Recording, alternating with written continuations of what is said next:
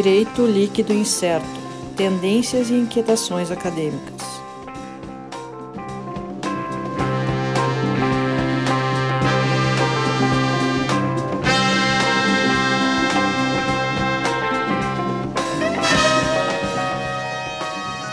Olá, pessoal! Estamos então começando mais uma edição do nosso podcast Direito Líquido Incerto.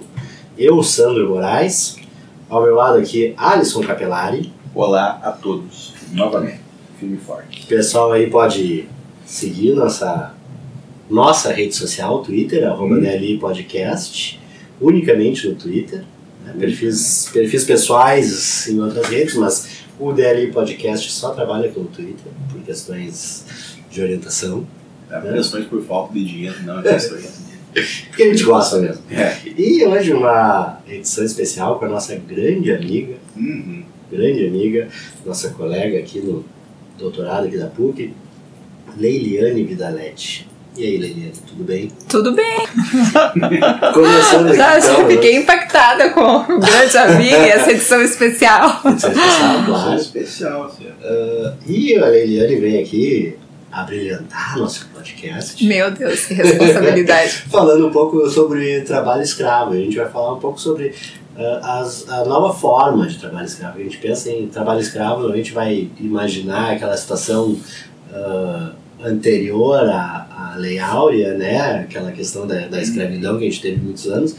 E que na verdade hoje ah, há algumas pessoas que até acham que não existe mais escravidão, mas a gente ainda vê e vê formas ah, diversas, formas ah, disfarçadas da escravidão.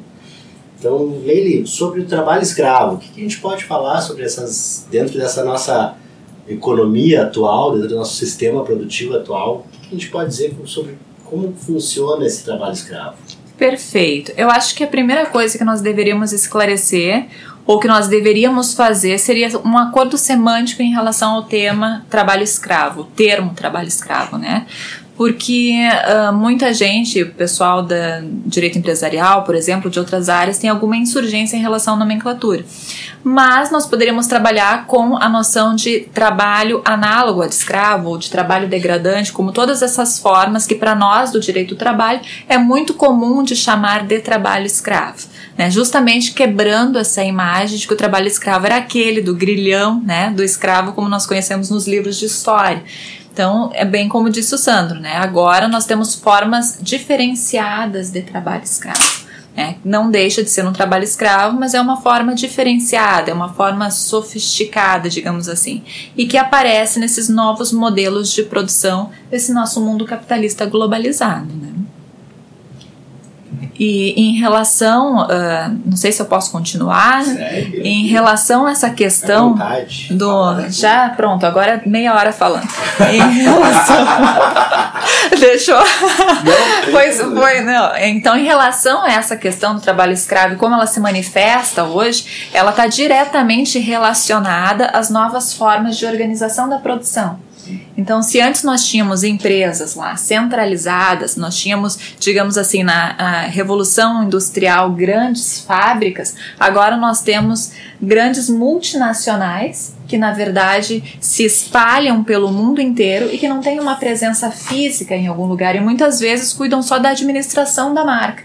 Então, esse trabalho escravo ele fica mais difícil de ligar ao nome da empresa, porque ele vai nessa cadeia de produção ocorrer em níveis muito distantes lá da empresa que contrata e que compra a produção. Então, essa é a configuração atual que se vê da, da exploração do trabalho escravo nas bases das cadeias de produção. Gente já estava falando de, da questão das, da, dessa, dessa escala de tu trazer isso para outros níveis, né? E aí Sim. vem a ideia sempre, e- e- que a gente vê muito, acho que no Brasil, ah, se fala muito do trabalho na indústria, na indústria têxtil mesmo. né? Sim, sim, é muito comum.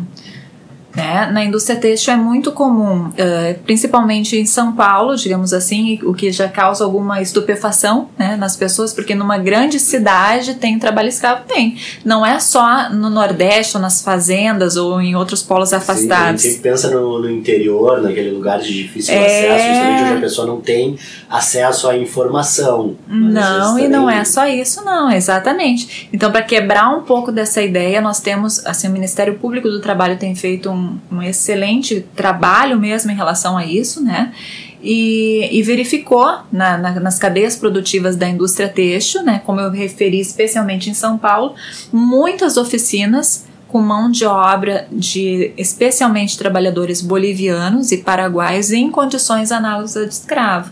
Então, trabalho onde não se separa o local de trabalho com o local de residência, com crianças, com um, instalações improvisadas, né, sem qualquer tipo de segurança no trabalho, sem qualquer tipo de controle de jornada, né, e isso foi amplamente noticiado. Grandes empresas foram acabar com o um nome uh, numa lista denominada pelo Ministério Público de lista suja, né. Isso foi dado bastante publicidade desde 2011, uh, vem, vem ao conhecimento do público esse tipo de situação, né. É uma coisa que a gente tem ideia de, de pelo menos a ideia, sempre que aparece uh, nessa indústria, a gente lembra trabalho na, na Ásia, né? Aqueles países é. asiáticos, Malásia, Vietnã. Também. a gente pega roupa uh, made in Malásia, made in Vietnã. Exatamente. E não significa que não aconteça aqui, né? A gente pega a roupa ali, a nossa etiqueta, e esse é um reflexo do que eu referi antes. Desse modo de produção, desse mundo capitalista Meu, globalizado. Bangladesh, né? Olha, esse é o mais perigoso ainda. Teve um incêndio lá em Bangladesh. É. Morreram muitas pessoas, exatamente, numa situação dessa de trabalho escravo. Então, isso é justamente o resultado desse nosso sistema de produção agora. Uma multinacional, ela pode ter polos de produção em qualquer lugar do mundo. E onde é que ela vai procurar? Onde o trabalho é mais barato. Quanto mais precária a situação de trabalho, mais barata vai ser a peça. E aí os lucros serão maiores. Aí que vem essa nossa questão, assim, dessa influência que tem também na questão dos lucros, né? Na, e, e a influência que isso pode acarretar na livre concorrência também com as outras empresas. E essa, essa questão de, de trabalho análogo à escravidão, né? Que a gente. A primeira pontuação que tu fez.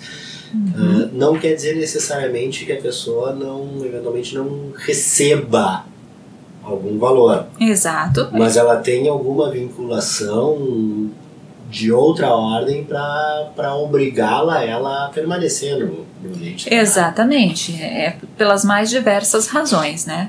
Em relação aos imigrantes bolivianos, geralmente são pessoas que estão numa situação de grande miserabilidade no seu país, então eles vêm com a proposta de receber um pouco, e na verdade aquele pouco para eles talvez seja mais do que eles já recebiam no país de origem, o que não quer dizer que isso seja aceitável. É, vamos dizer que ele ah, ganha o dobro do que ele ganha lá, só que compra um terço das coisas aqui. É, também, também. Ou tudo isso em troca de um lugar para morar, de um lugar para dormir, ou de comida, né? O mínimo, quer dizer, menos do que o mínimo que, do que se se valem muito de até de imigrantes ilegais. Muitos. E aí fica com essa possibilidade, esse medo de ser denunciado. Exatamente. E, acaba... e, o, que, o que dificulta também a ação fiscalizatória do Ministério Público, né?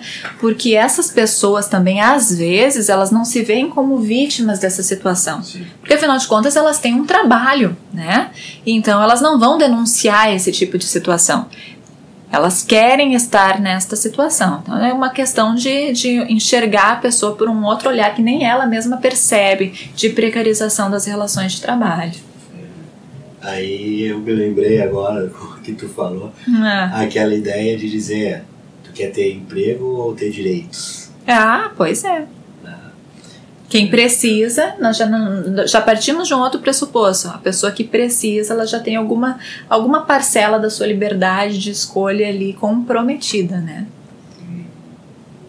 A autonomia da vontade, que os, os a origem do jeito do trabalho, o pessoal falava de, de autonomia da vontade para contratar Uhum. para fazer o contrato de Sim. trabalho, isso aí não existe. Não, não. Nesse tipo de situação nós não tratamos com, com autonomia da vontade, não. É uma necessidade. né? Leiliane, Diga. e assim, quanto ao preço que chega ao consumidor final, Ah, isso é uma. certo? Como É. é que é, a, quanto é o preço do custo, quanto é a diferença do preço que chega, É assustador. Né? essa discrepância que às vezes a gente não tem ideia Não. do quanto que é ah, essa, essa diferença, essa margem de lucro que é posta em cima dentro do custo, e estamos falando de Brasil, estamos falando de China. É. Antes ou depois de botar a etiqueta? Tem Isso com também, né? etiqueta ou sem etiqueta? Exatamente. é surpreendente. Eu trouxe numa outra fala, né, uma Sim. reportagem, ah, e nessa reportagem constava uma ação fiscalizatória do Ministério Público e as pessoas que trabalhavam lá na oficina de produção recebiam R$ 3,50 por peça. Era uma Uhum. blusa de uma marca muito famosa. Aham. E essa peça era vendida da oficina para confecção naquela cadeia que eu referi anteriormente, nível a nível, e chegava na loja que a vendia pelo valor de 780 reais. Então aquela peça pela qual foi paga foi paga a quantia de R$ 3,50 foi vendida por 780 reais na loja, na marca, né, na loja de grife. Então nós também, como consumidores, ah, né, temos uma lesão grande, né, porque nós não temos o conhecimento de como é que isso funciona e de quanto isso realmente vale, né? Vale o valor da marca, o valor da que é colocado na etiqueta no preço final. Mas isso é alarmante, né? Assustador. Eu fico pensando aqui, tá, R$13,50 o custo uh, da mão de obra Mão da de produção. obra. Tá, tudo bem, vamos dizer que uh, tu tem um estilista, alguma coisinha pra fazer o molde, né? O- Lá em cima na cadeia produtiva. dobro de meio por cento. É. E, e- e depois uh, o material, vamos dizer assim, a- a- o tecido também não deve puxar muito além disso.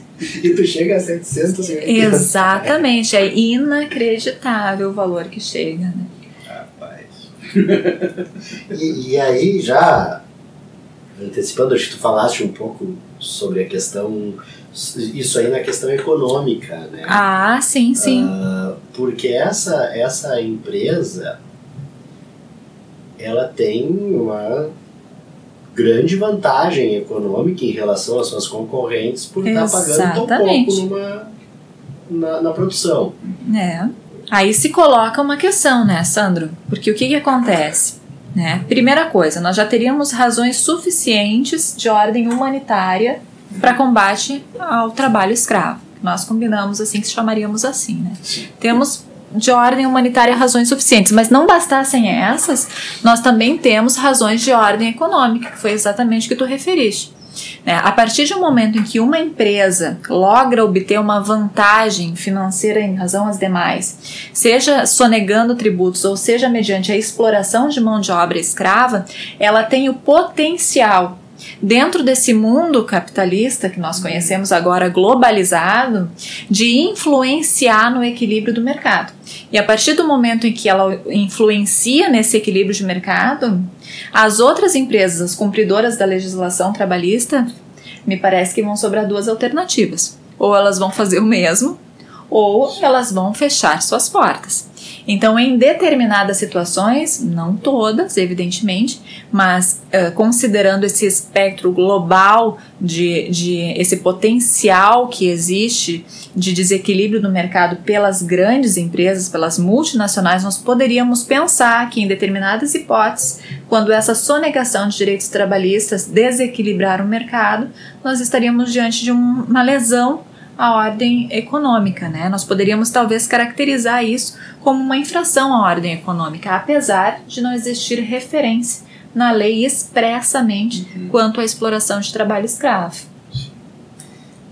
É interessante porque, assim, a, historicamente, aí a gente volta lá para a escravidão a, clássica brasileira, é. né, que o Brasil, a, muitos historiadores colocam que a Lei Áurea no Brasil foi mais pela pressão econômica da Inglaterra. Ah, sim. Né? Então, não se trata, e a gente volta, a, a questão do trabalho escravo, por mais que a gente, pelo menos nós três aqui, falo pelo menos Sim. por nós três, uh, considerar um absurdo, uma coisa uh, uh, por, por questões humanitárias, por questões de identificar numa pessoa uh, uh, que ela tem uma dignidade, ela não pode ser explorada Sim. dessa forma. Uh, Só que muitas vezes a única forma de se fazer isso é tu atacar pelo lado da, da economia. Tu mostrar que financeiramente, para poder uh, uh, fazer isso, levar adiante isso aí. Usar É. como mais um reforço argumentativo, não bastasse É, as questões de o ordem que- humanitária. Que eu acho que seria mais do que suficiente Pra né? Mas que não, não, não é, infelizmente, não é a prática. Então, uh, a gente acaba ficando naquela coisa, tem que é, apertar no bolso. Uhum. E até, casualmente, ontem eu vi um pouco de uma entrevista do, do Sakamoto. Ele trabalha muito com isso aí, né? É Sim. Leonardo Sakamoto, né?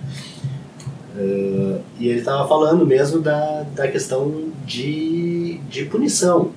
De, porque para a empresa, para uma empresa, enquanto ela, digamos, ela tem um, número X de trabalhadores em situação análoga à escravidão, ou ela produz utilizando-se né, de uma cadeia produtiva que lá na base está usando trabalho escravo.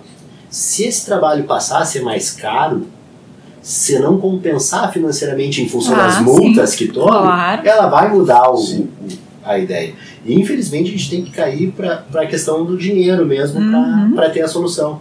Exatamente, nós temos uma legislação que permite esse enquadramento. Né? E hum, também temos um momento em que hoje se discute, porque antes de 2011 não se falava disso, né, Sandro? Antes de 2011, que nós tivemos aquele caso muito famoso, conhecido de uma empresa de marcas de roupas, não se costumava a, a linkar, ou seja, a interligar o trabalhador escravo com a empresa, né? E justamente porque se entendia que o Ah, elo ah, se rompia. O final. Exato, né? Se entendia que, em razão dessa cadeia ser muito longa, esse elo se rompia. Então, a pessoa que era explorada acabava né, sem ter por onde receber os direitos trabalhistas que fazia jus. Então, hoje nós temos um cenário um pouco mais aberto para esse tipo de discussão. Não tenho ideia do que os meus fornecedores fazem. Eles me fornecem. É, E o consumidor e agora eu já, já faço um link que a gente falou um pouco sobre essa questão na, na questão de compliance. Sim, Né? Até uma própria ideia de Uhum. compliance da, da marca, sim. né? da grande, vamos dizer, da, da marca X de roupa, de querer ter a sua ter uma preocupação com a sua produção anterior e verificar Uhum. todos os níveis lá. Eu acho que uh, isso está bem forte na, na questão ambiental, por exemplo. Hoje em dia, qualquer empresa quer se vincular a boas práticas Sim. na questão ambiental. Então vai dizer lá, os produtos são fabricados lá numa. E há um certo controle disso. Por que não Uhum. fazer também? Também, né? E favorecer a questão do- da função social da, da empresa, né? Nesse contexto, acho que é bem importante.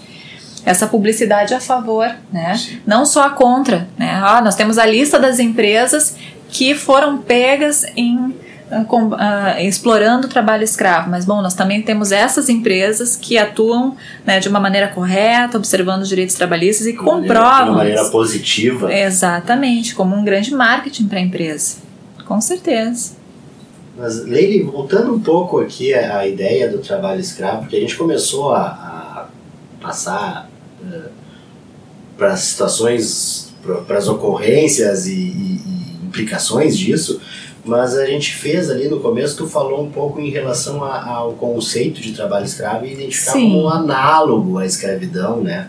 Ah, Como é que se caracteriza isso hoje em termos de a gente pode falar em termos de car- caracterização, até onde é um trabalho, até onde é um análogo à escravidão. A questão é muito interessante, Sandro. Então, em a princípio, seria interessante destacar que existe uma dificuldade na conceituação do que seria um trabalho escravo. Né? Vamos começar por aí.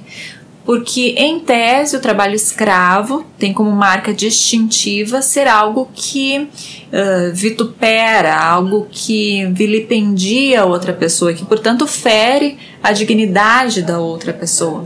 Né? Então, a dignidade entendida como uma característica inerente né, ao próprio ser humano, a condição de ser humano, e que dele não pode ser destacada. Então, dentro desse universo, nós não teríamos como prever ou já se tentou fazer isso, mas todas as hipóteses e todas as situações que poderiam caracterizar uma ofensa à dignidade da pessoa humana, em termos de exploração de trabalho. Daí começa a dificuldade. Né? Então, dentro desse universo de possibilidades, como poderia o legislador prever todas as situações que iriam caracterizar um trabalho escravo? A partir daí, nós começamos a trabalhar com uma noção de trabalho decente, que vem a ser o contraponto ao trabalho escravo. Então, ok, nós sabemos Fica o mais fácil exatamente. não é trabalho é, a escravo. gente vai fazer uma identificação de outra forma, né? Então, assim, ah, o trabalho escravo, é trabalho que um, que uh, explora a pessoa a ponto de atingir a sua dignidade. Mas então, que, como é que isso se caracteriza? Quando é que a pessoa está inserida num contexto de trabalho digno? É, então, e aí dentro dessa conceituação tem um autor que trabalhou muito bem, que foi justamente o José Cláudio Monteiro de Brito Filho. Né? Ele se ocupa da temática do trabalho decente e ele vai trazer algumas questões, né, de, também em razão de pesquisas internacionais e de tratados internacionais que vão caracterizar o que seria o trabalho decente. Mas nós teríamos que ter em mente, em princípio, que enquanto o trabalho escravo é aquele que agride a dignidade do trabalhador, o trabalho decente é aquele que garante um patamar mínimo civilizatório que resgata essa dignidade. Olha, se levar ao pé da letra isso, a gente não tem trabalho decente. Ninguém mais, né? Talvez, tá difícil, tem talvez, muito trabalho escravo hoje. Tem um trabalho decente. Meu é decente. É. É. Não, não vou responder. Eu acho melhor não. Acho que nós não devemos nos comprometer. É. Mas nós temos algumas noções, algumas ideias, como por exemplo, né? A Agenda Nacional do Trabalho Decente, aqui do Brasil mesmo, de 2006, ela vai entender como decente o trabalho que é adequadamente remunerado, Ai, nós, mano, nós entramos na, com essa discussão. O que, que é para ti um trabalho é adequadamente remunerado? Vamos ter que É? fazer um acordo semântico sobre o que que é Adequadamente remunerado, né? Talvez a gente ache que o nosso não é, mas enfim, né? Olha, eu vou lhe dizer que com nível de salário mínimo que temos hoje no Brasil é muito difícil. de- É, a maioria das pessoas, né? Mas aí nós temos que trabalhar com isso, dentro dessas circunstâncias que nós a vivemos, lá. nós temos que trabalhar dentro da nossa realidade. Então, seria o que esse trabalho decente? Aquele trabalho, né? Condições mínimas, patamar mínimo civilizatório que atenda à dignidade. Adequadamente remunerado, como eu tinha referido, exercido em condições de liberdade, ou seja, eu trabalho, claro, evidentemente porque eu necessito, mas não porque eu sou obrigada. Eu posso sair do meu trabalho na hora que eu bem entender, quando eu não quero mais trabalhar para aquele empregador. Eu não estou preso, né? Como existe trabalho escravo que a pessoa não consegue sair da fazenda. Isso é, é fato. com a lojinha, com o armazém. Exatamente. Lembra o nome disso? É o sistema do Sweaty System, né? Que é exatamente esse sistema que se vê muito no Nordeste do Brasil. Que o que, que acontece? A pessoa vai trabalhar numa fazenda, ela é alocada de qualquer lugar do país. Quando ela chega, os documentos de identificação dela já são retidos pelo dono da fazenda. O dono da fazenda vai fornecer um alojamento, né? E o dono da fazenda é também o dono do armazém, onde se vendem as mercadorias. Então essa pessoa ela já chega com uma dívida, porque ela não tinha onde morar e o empregador está concedendo Transporte. alojamento. Transporte, o transporte e moradia já chega devendo. E ela vai precisar se alimentar, e o único lugar que ela vai conseguir comprar é no armazém do empregador. Então, todos os meses ela já está em dívida. Só que o que ela recebe não dá para pagar a moradia, o transporte e, e a comida, né? E a alimentação. Então, essa dívida só aumenta e não consegue sair. É, Aliás, um caso muito interessante foi o do José da Silva, né? Na verdade, que foi o caso que colocou todos os holofotes, inclusive internacionais, sobre a exploração do trabalho escravo no Brasil. Não sei se vocês conhecem esse caso. Mas o José da Silva ele era um, um, um, rapaz que trabalhava nessas condições em uma fazenda no Nordeste do Brasil e ele tentou fugir. Só que quando ele tentou fugir, ele foi alvejado. Ele realmente, ele, ele, essa questão da liberdade era tão seriamente comprometida que as pessoas não podiam sair de dentro da fazenda. E ele se uh, fingiu de morto, né? E acreditando que ele estava morto, né, as pessoas né, deixaram ele na situação onde ele estava e uma pastoral, um pessoal de uma pastoral, tomou conhecimento disso e, e o salvou e, e, isso foi em nível internacional conhecido e gerou muitas repercussões e foi a gênese de uma constante criação de normas contra a exploração de trabalho escravo no Brasil. Esse foi um parêntese, né, mas que eu acho que é importante referir. Né? Então, voltando à nossa situação, né, que nós falávamos dessa liberdade, além de ser adequadamente remunerado, exercido em condições de liberdade e em condições de segurança, e por fim um conceito também jurídico aberto, né, que seja capaz de garantir uma vida digna. Talvez a gente não saiba exatamente um, a real medida de cada um desses critérios, mas talvez a gente consiga perceber quando eles não estão sendo atendidos. Essa que é a é, questão. Acho que os extremos são bem fáceis de, de identificar. É. Né? é. Agora tem algumas situações limítrofes que realmente vai ficar uh, difícil de entender difícil. se é adequadamente remunerado ou não. Por exemplo, mas nós podemos exatamente, podemos começar com, uh, digamos, esquema eliminatório, né? sistemas de swear system, né? todos no mesmo ambiente de trabalho que é misturado com ambiente de moradia, uh, baixíssima remuneração, isso tudo a gente já consegue, como tu bem apontasse, né, Sandra, a gente consegue identificar. Então, tudo isso já entra dentro dessa classificação de trabalho escravo para nós hoje, né? Uh, e outras questões também, né? A positivação pelo Código Penal também da jornada exaustiva, isso acontece muito com os trabalhadores da cana. Né? Cada caso uh, tem as suas peculiaridades. Digamos assim, não é a mesma coisa alguém que trabalha 10 horas numa sala na frente do computador e um cortador de cana, né? É, abaixo do sol, né? Sob o sol, nesse mesmo, nessa mesma quantidade de horas e para ganhar muito menos. Quer dizer, as circunstâncias do trabalho têm que ser levadas em Pensando consideração. A, a questão de jornada, uma jornada de 10 a 12 horas para motoristas, por exemplo. Também. É uma jornada pesadíssima, mas ninguém ousa dizer que seria um trabalho escravo, né? Porque a pessoa é empreendedora. É, entra numa outra categoria. Entra numa outra categoria, muito controversa, né? Mas é aí, aí é que eu digo, é, são essas situações né, que, que vão se diferenciar, os contornos do trabalho. É, mas um, nós conseguimos sentir quando vai além. Né? A gente, quando percebe aquela situação que o trabalho escravo é uma coisa que que nos agride enquanto pessoa também a nós, né, enquanto seres humanos, eh, com seres com empatia pelo próximo. Então nós conseguimos perceber isso quando ultrapassa esses limites todos, né? De uma forma ou de outra, quando é muito pouco a remuneração, quando o local é muito insalubre é muito perigoso. E o trabalho infantil, claro, né? Que aí é né, outra, outra questão também que está enquadrada. Mas o, tra o trabalho aplicativo do motorista também, a pessoa é livre para. É livre. É livre para ir pro.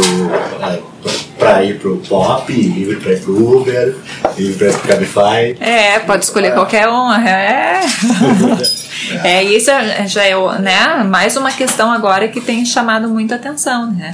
Essas novas formas de trabalho, se são mesmo novas formas de trabalho, se ainda é o trabalho de sempre, mas nós não conseguimos enxergar bem a relação com a subordinação, porque ela está mais rarefeita, mas que, que é isso, né? Ele deixou de ser um empregado e passou a ser um nano empresário, um, empresário um micro empre, um empresário de si mesmo, um micro empreendedor, mas sem direito trabalhista nenhum, né? É. Então a gente já está naquela categoria de novas formas de trabalho. A gente nota, né, principalmente, principalmente nos dias de hoje, né, a questão, uh, vários dos conceitos que tu trouxe aqui, Lilian, dignidade, questão de liberdade, questão de questão de liberdade, na, essas questões de essas grandezas que são trazidas estão sendo muito relativizadas. A gente já tinha um conceito ah, mais ou menos estável a respeito delas. Sem Esses dúvida. estão sendo desconstruídos né, Sem dúvida. atualmente. E a gente vê uma preocupação que é trazida, principalmente no fim do, do século passado, depois da Constituição. A gente tem vários dispositivos constitucionais que foram trazidos certo? a questão da, da ordem econômica, a questão do próprio dos A importância do trabalho, é. Uh, o, o, pela tua opinião pessoal, seja acadêmico ou não, se é como tem como dissociar as duas coisas. É, acho que não dá como mais. É, como é que tu vê esse, esse movimento até, o Sandro também estuda muito isso daí direto com, ah, no trabalho acadêmico dele. Uhum. Como é que os dois, pergunto para os dois aqui, como é que vocês estão vendo esse movimento de, de desconstrução dessas, desses conceitos aí, acelerado principalmente nos últimos um, dois anos? É, como uma tendência, né? Uma tendência que está cada vez mais uh, fortalecida e avalizada. Né? Acho que dentro de, de um planejamento, isso nós podemos ver, vislumbrar com bastante intensidade na lei da liberdade econômica. Uhum. Né? Eu não vou entrar nesse meandro, mas nós percebemos isso como uma tendência que se coloca em nível mundial, não só aqui. Né? E, e, a questão dessa, de toda essa ampliação né, dessas novas formas de trabalho, isso que nós referíamos anteriormente, dessa, desse limite que já não se sabe mais se a pessoa é empregada, se a pessoa é um, um microempreendedor, um trabalhador de si mesmo, isso está tudo muito uh, num momento de muita, um, diria, divergência de conceitos. Mas o que eu posso dizer em relação ao que se entende pela legislação nós temos lá o trabalho, né, como um direito fundamental do trabalhador. O trabalho uh, referido na ordem econômica ao lado da livre iniciativa. É, então aí tem uma questão também bem interessante. Apesar de vários movimentos e movimentos infraconstitucionais legislativos no sentido de valorização da livre iniciativa, nós temos na Constituição Uh, em vários artigos, inclusive lá nos que se referem à ordem econômica, o trabalho ao lado da livre concorrência com o fim da justiça social, de promover a justiça social. Nós não temos na nossa Constituição nada que diga que a livre concorrência é mais importante do que o trabalho. Né? Nós temos na nossa Constituição o trabalho né, na categoria de direitos fundamentais e, como tal, recebendo um tratamento de direitos fundamentais. É um tratamento que o diferencia dos demais direitos, inclusive. Então, em nível constitucional, nós poderíamos dizer que a livre iniciativa não pode ferir os direitos do trabalhador. Não sei se o Sandro concorda comigo nessa minha colocação, né? Então, uh, trazendo, linkando tudo que nós falamos até agora. Uh, temos o trabalho numa posição de destaque, né, no, na nossa Constituição, tanto no artigo 1 uh, da Constituição, como no artigo referente aos direitos sociais, no, no artigo 6 em diante, e também lá na ordem econômica a partir do artigo 170. Nós não temos preponderância da livre iniciativa sobre o trabalho. Temos um movimento de desestruturação ou de abertura para novas formas de trabalho que, de alguma forma, fragiliza um pouco aquilo que nós entendíamos como o direito do trabalho. E até que ponto isso pode implicar ou se isso pode chegar a caracterizar um trabalho escravo, que seria a questão do extremo oposto, né, do trabalho decente, aí eu acho que é o nosso grande desafio a, né, do direito hoje. Né, entender todas essas novas formas, tudo isso que acontece ao mesmo tempo, os limites disso, quando isso é uma, uma, uma ilegalidade ou quando isso já passa a ser uma exploração do outro na condição de escravo. Né, eu acho que estamos num momento de acomodação de conceitos. Né, e de uma realidade cambiante e, e, e que se modifica com uma velocidade assombrosa. Né, e, eu estou esperando para ver, não sei, Sandro, qual é a tua ideia em razão? Eu estava lembrando aqui da, da gravação que a gente fez há alguns uns 15, 20 dias com a professora Ruth. Isso. Que ela falava justamente uma das coisas que ela falou ali, uh, que a gente está com. A gente aprendeu uma realidade que não existe mais hum. e temos que ensinar uma realidade que a gente não sabe o que, que vai ser. A frase é sensacional. É, é a Não poderia ser mais pertinente. Porque a gente está a gente tá perdido. A gente Exatamente. não sabe. o- o- tudo que a gente fez até agora está completamente diferente. A gente tem que adaptar.